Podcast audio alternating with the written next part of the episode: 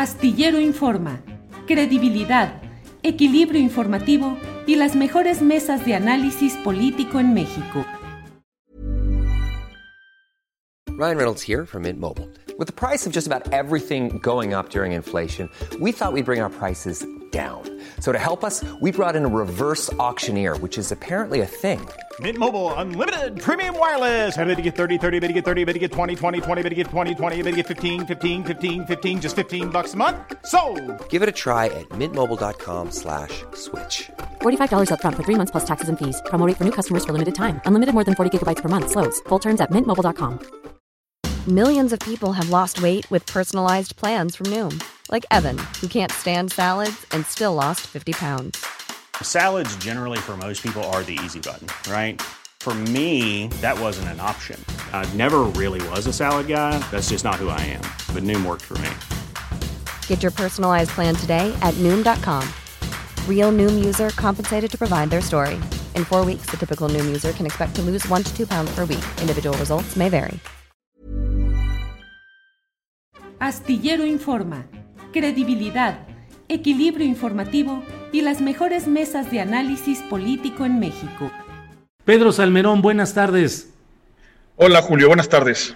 Pedro, de los eh, de las andanzas villistas revolucionarias y norteñas, ahora sobre los asuntos de la batalla por Tenochtitlan y toda la investigación relacionada con lo que se ha dicho durante tanto tiempo, la conquista de México, y tú planteas otro enfoque.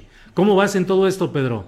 Pues ahí vamos. No es que yo lo planteé, o sea, no es una idea novedosa mía, sino que me la encontré eh, hace dos años, cuando, cuando me tocó dirigir el Instituto Nacional de Estudios Históricos de las Revoluciones de México, hicimos una serie de foros de discusión y debate sobre los 500 años de la irrupción española, como la llama, y yo retomo el nombre, Luis Fernando Granados.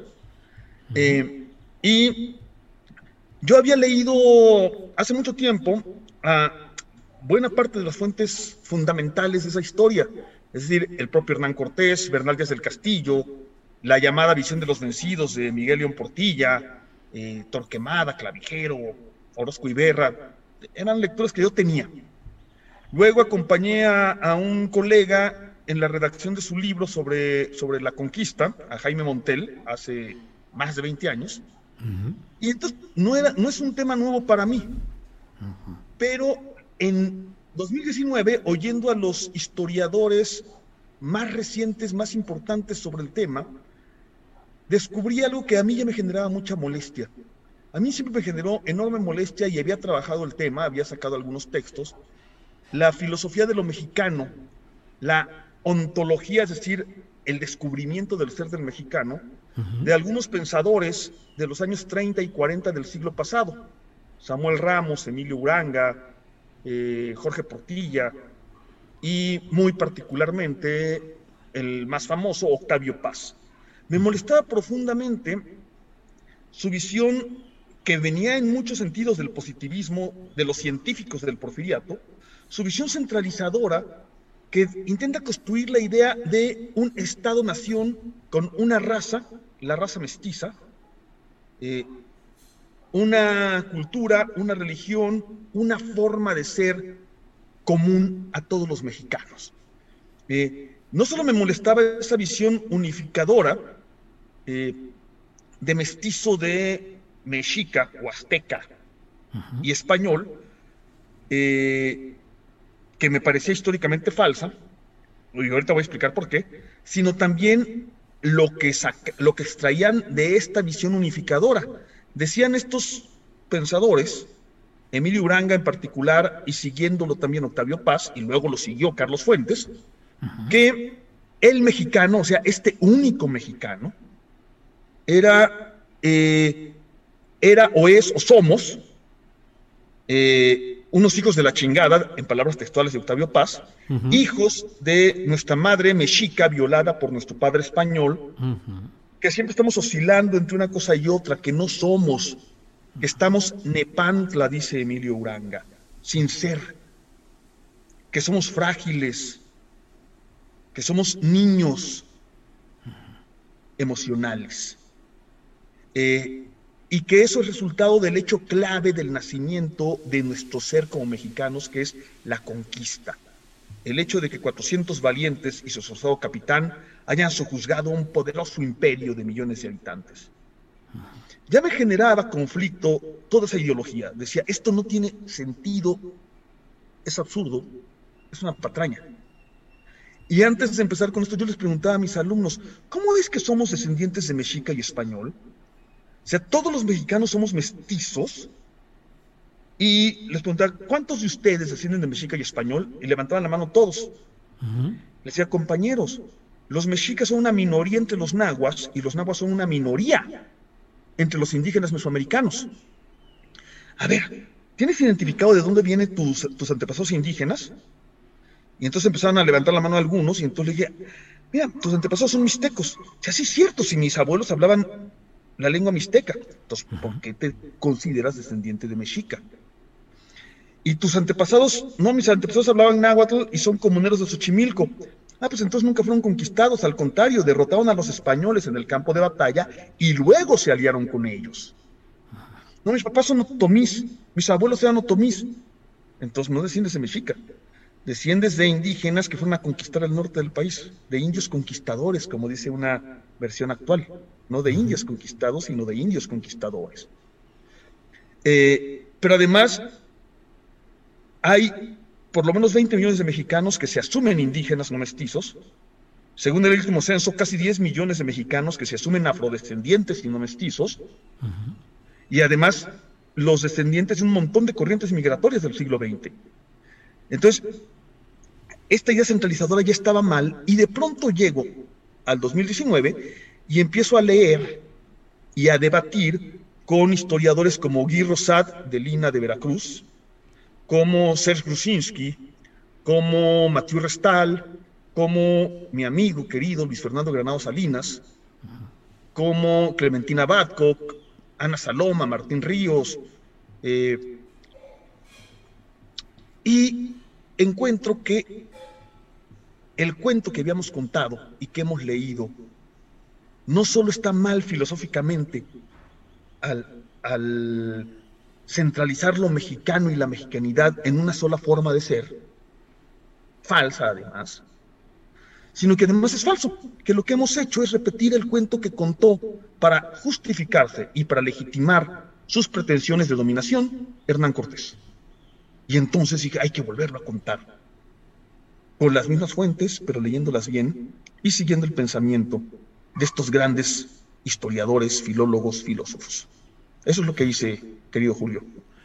Híjole, Pedro, pues realmente una tarea eh, de demolición de mitos y de creencias de mucho tiempo sumamente arraigadas en el, eh, en el entendimiento colectivo, pero el planteamiento tuyo eh, lleva a preguntarnos, y te pido pues para quienes no estamos eh, versados en todo lo que tú de una manera doctoral conoces, planteas y escribes, pero entonces, ¿qué es lo que sucedió exactamente en aquel momento y en aquel proceso? ¿No fue una conquista? ¿Qué es lo que fue, Pedro? Mira, el título se lo puso, el título que yo asumo de, de esos hechos, se lo copio a mi amigo ya mencionado, Luis Fernando Granados, eh, que le pone la irrupción española y la guerra mesoamericana. La idea de la guerra mesoamericana también aparece en otros textos. Una guerra mesoamericana que Mathieu Restal fecha eh, de 1517, cuando es la primera batalla en Champotón, donde, por cierto, eh, los indígenas mesoamericanos hacen pedacitos a los españoles, hasta 1550, cuando termina la guerra del Mistón, pero esa cronología también es tramposa porque excluye el área maya. La última ciudad-estado del área maya se rinde en 1697, pero esa ciudad-estado, toda la selva del oriente de la península, es decir, todo el actual estado de Quintana Roo y el oriente del estado de Yucatán, nunca se sometieron a los españoles. Tampoco lo hicieron muchas poblaciones de las sierras del, Nayar, de la Sierra de Querétaro, de las sierras de Oaxaca. Entonces, eh, por eso le llamamos la irrupción española y la guerra mesoamericana. Y encontré, Julio, no sabes qué cantidad de mentiras que se caían por sí mismas simplemente al confrontar unas contra otras las fuentes. Es decir, los cronistas españoles, empezando por Hernán Cortés, y las fuentes de tradición indígena, mal llamada visión de los vencidos. Como cuál, por ejemplo, te pongo un ejemplo muy sencillo. Todas las crónicas dicen que en 1519, cuando bajan a los caballos y, tiran unos cañonazos en las cercanías de lo que hoy es Veracruz, todos los indígenas quedan aterrorizados ante la increíble novedad del hecho. Bien, eso es falso, Julio. Los mesoamericanos conocen a los españoles desde 1502, cuando Américo Vespucio costea desde Yucatán hasta la desembocadura del Pánuco en 1600, en 1502, ¿qué 1600? Desde 1502, 17 años antes del arribo de Cortés, los mesoamericanos ya saben que están los españoles por ahí y ya vieron sus barcos, ya vieron sus caballos, ya vieron sus cañones.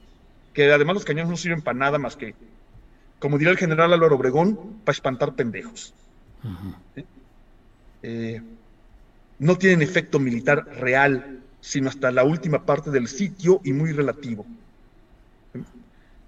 Luego, en 1513 hay un naufragio en las costas de Yucatán, y cuando llega Cortés hay dos españoles que todavía sobreviven allí en Yucatán, Jerónimo de Aguilar, que sería su primer traductor, y Gonzalo Guerrero, que se queda con los mayas y manda al cuerno a Cortés y sus amigos, y que moriría combatiendo contra los españoles de Francisco de Montejo unos años después.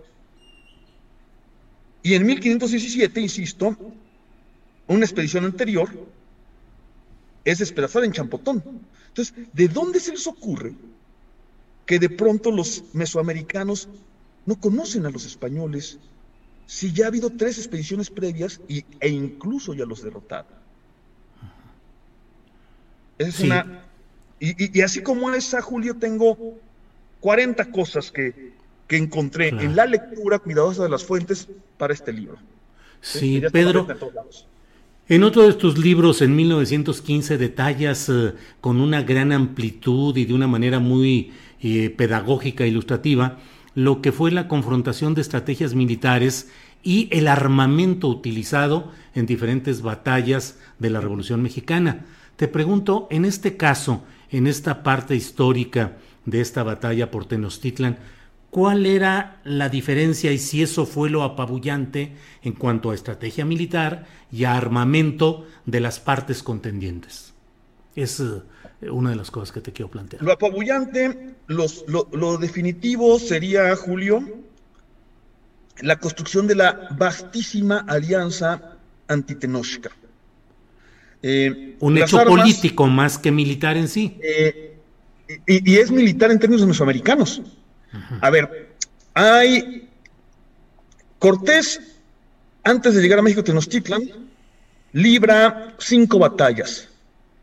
Una absurda en Centla, o sea, fuimos a Centla, fuimos con Luis Fernando Granados también y con varios amigos, a buscar el lugar de la batalla y encontramos que es absurdo, o sea, que, cuando te explican ahí que una carga de caballería de 12 caballitos destruye a 40 mil indios, dices, primero, ¿Dónde cuernos bajaron a los caballos en mitad de un pantano?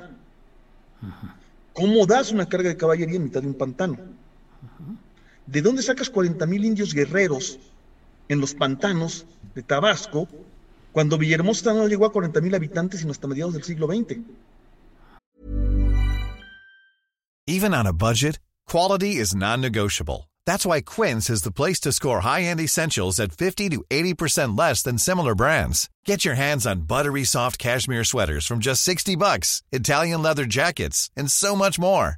And the best part about Quince, they exclusively partner with factories committed to safe, ethical, and responsible manufacturing. Elevate your style without the elevated price tag with Quince. Go to quince.com slash upgrade for free shipping and 365-day returns. I'm Sandra, and I'm just the professional your small business was looking for. But you didn't hire me because you didn't use LinkedIn Jobs. LinkedIn has professionals you can't find anywhere else, including those who aren't actively looking for a new job, but might be open to the perfect role, like me. In a given month, over 70% of LinkedIn users don't visit other leading job sites. So if you're not looking on LinkedIn, you'll miss out on great candidates like Sandra. Start hiring professionals like a professional. Post your free job on linkedin.com/people slash people today. Eh, supuestamente ganan la batalla y luego, lo- y luego el cacique de Centla, de Tabasco, le dice, váyanse, y se van y no dejan nada ahí. No que habían ganado la batalla. Luego tiene cuatro batallas en Tlaxcala, en ninguna de las cuales ganan los españoles. Y de hecho, cuando finalmente el Senado tlaxcalteca le ofrece la paz a Cortés, leyendo al propio Cortés o a Bernal Díaz, encuentras que Cortés está sitiado, aislado y a punto de ser aniquilado por los tlaxcaltecas. Tlaxcala nunca fue vencida por los españoles. Tlaxcala decide sumarse a la alianza que ya empezó Zempoala en torno a los españoles para combatir a México Tenochtitlan. Y aquí hacemos un montón de traspolaciones. La gente que lee la versión tradicional de la historia dice los tlaxcaltecas son traidores. ¿Traidores a quién o por qué?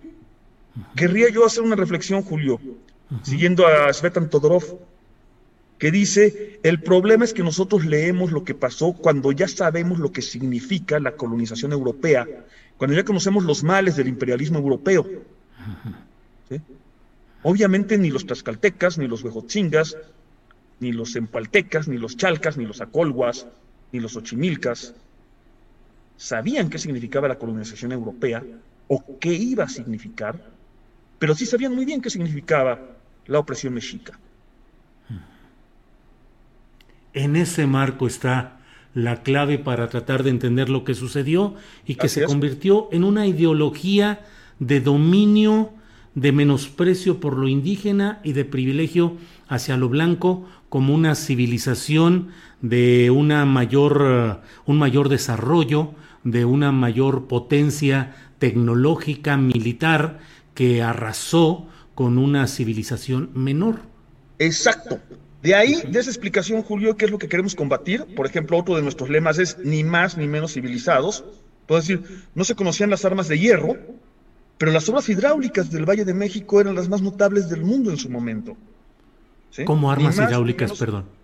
Las obras hidráulicas. Ah, las la obras, perdón. de- Sí, sí, sí, las obras hidráulicas del Valle de México, Sí, sí. los diques, la separación de los lagos, eh, el uso de las chinampas, era lo más espectacular que había en esa materia en el mundo. Sí, sí, perdón, Igual que, escuché que armas. parte del desarrollo astronómico, ¿no? Entonces, ni más ni menos civilizados, distintos. Ni más ni menos bárbaros. Unos quemaban gente en la hoguera de la Inquisición, otros sacaban corazones en la pirámide. ¿Sí? Ni más ni menos. Eh, distintos. Eh, la idea de que 400 valientes y su esforzado capitán derrotaron un floreciente imperio es la base del racismo mexicano actual, en efecto. Los que derrotaron al floreciente imperio mexica fueron 90 mil guerreros mesoamericanos, en los que, por ejemplo, para cambiar el control del lago, mucho más importante que los 13 bergantines fue el momento en que Xochimilco se une a la alianza antitenochca. Es hasta ese momento que México Tenochtitlan pierde el control militar del lago, porque toda la flota de canoas xochimilcas, y con los xochimilcas, los chalcas, los de Mixquic y los de eh, o Itláhuac, se unen y entonces los mexicas quedan en minoría en las canoas por el control del lago. Hasta ese momento, con bergantines o sin bergantines, los mexicas habían controlado militarmente el lago. Entonces, ¿quiénes derrotan a México Tenochtitlan? 90 mil guerreros mesoamericanos, no 400 hombres que ni siquiera venían con hierro, que a esas alturas ya casi ni tenían espadas, en la que la pólvora tenía un efecto ya mínimo porque ya la conocían, en lo que los caballos no podían entrar porque los, los mexicas ya sabían cómo funcionaban los caballos y en todos lados había zanjas y cortaduras para que no pudieran pasar los caballos. Ya no tenían efecto los caballos. Entonces, ¿quiénes derrotan a México Tenochtitlan? Los mesoamericanos. ¿Por qué se ha mantenido durante tanto tiempo esta visión? La visión de los vencidos, la visión de eh, ese eh, actuar imperativo y dominante de los españoles. ¿Por qué tanto tiempo lo hemos mantenido? Y te pregunto también, eso parecería ser eh, la fuente de muchos de los complejos de inferioridad que son inculcados hacia los mexicanos. Exactamente. A ver, ¿por qué se mantuvo tanto? Primero porque Cortés lo cuenta y los demás siguen el cuento de Cortés porque decir que 400 españoles o 2000 que llegó a ver son los que conquistan México, les permite legitimar su pretensión de dominio político-económico sobre este territorio. Es la justificación ideológica de una pretensión política que además de ser muy paulatina. ¿sí? La ocupación y sometimiento va a ser muy lenta y nunca total. Va a haber naciones mesoamericanas y naciones aridoamericanas que nunca se someten a los españoles y que llega la independencia de México y siguen sin someterse. ¿Eh?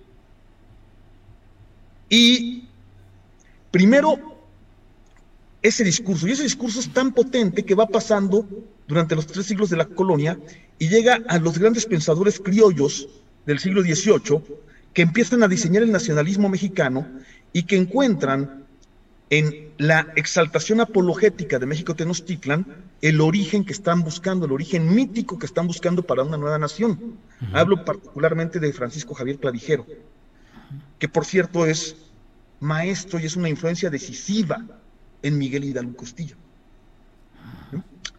Eh, no maestro directo, pero sí maestro y Hidalgo aprende italiano para leer la obra de Clavijero que la publica en Italia, ya habiendo sido expulsado del país con los demás jesuitas. Entonces, eh, se convierte en la base del discurso nacionalista la idea de exaltar a Tenochtitlan y de creer que, México Tenochtitlan es como la culminación de toda la civilización mesoamericana, tal como está diseñado el Museo Nacional de Antropología.